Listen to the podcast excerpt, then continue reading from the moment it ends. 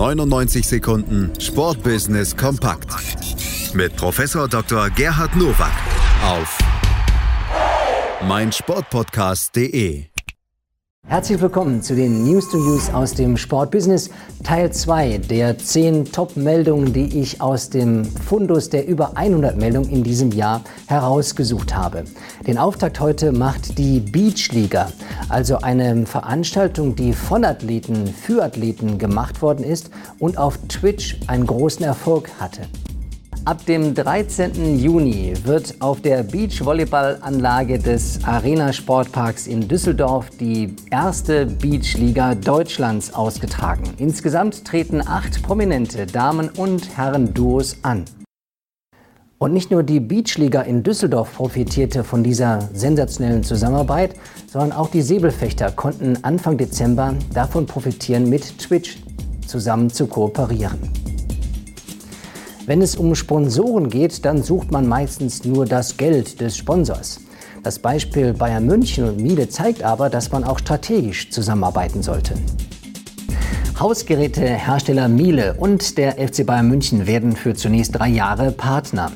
Die Gütersloher statten drei Standorte aus. Das Headquarter des Clubs an der Sebener Straße, die neue Miele Lounge in der Allianz Arena sowie das neue FC Bayern Flaggschiff-Projekt in der Münchner City, das auch zwei Restaurants beinhaltet. Es geht also um mehr als nur das Geld im Auge zu behalten, sondern zu schauen, wie kann man dem Sponsor helfen, damit er dem Gesponserten hilft. Adidas ist bekannt dafür, dass die Schuhe immer eine Besonderheit darstellen. In diesem Jahr haben sie eine Kooperation mit Lego eingegangen. Das schauen wir uns gleich an. Mittlerweile wird sogar der teuerste Adidas-Schuh für eine Million Euro angeboten. Dort geht es dann um Meißner Porzellan.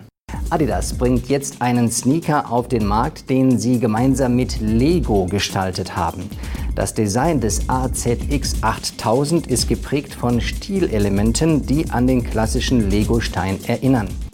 Einen Sportschuh zu einem Lifestyle Accessoire zu machen, das ist das Ziel von Adidas mit diesen Aktionen und bisher hatten sie damit sehr guten Erfolg. Wenn man klein- und mittelständische Unternehmen erreichen will, dann sind die großen Sponsorships nix. Es wäre besser im Sinne des Networking zusammenzuarbeiten und da hat RB Leipzig eine sehr gute Aktion gezeigt mit ihrem RB2B. Mit seiner neuen Netzwerkplattform RB2B Business Club hat RB Leipzig ein neues Angebot für klein- und mittelständische Unternehmen in der Region. Rund 200 Mitgliedschaften sollten bis zum Ende des Jahres verkauft werden. Die Business Clubs werden also an Bedeutung gewinnen, nicht nur in der Bundesliga verschiedener Sportarten, sondern ich glaube auch in den nachfolgenden Ligen ist es eine gute Gelegenheit, Geld einzusammeln, aber gleichzeitig Unternehmen eine Aufmerksamkeit zu geben. Die DL2 hat einen eigenen Menschen abgestellt, der dafür sorgen soll, dass die Professionalität in den Vereinen wächst. Schauen wir auch hier in die entsprechende Meldung. Für die Entwicklung im Nachwuchsbereich sowie einer zielorientierten Standortentwicklung schafft die Deutsche Eishockeyliga 2 DL2 die Stelle eines Vereinsberaters.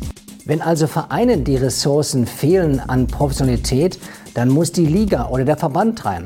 Deshalb ist diese Meldung beispielgebend für viele andere Ligen.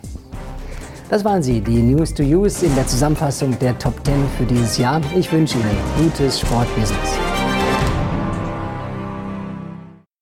99 Sekunden Sportbusiness kompakt mit Professor Dr. Gerhard Nowak auf meinsportpodcast.de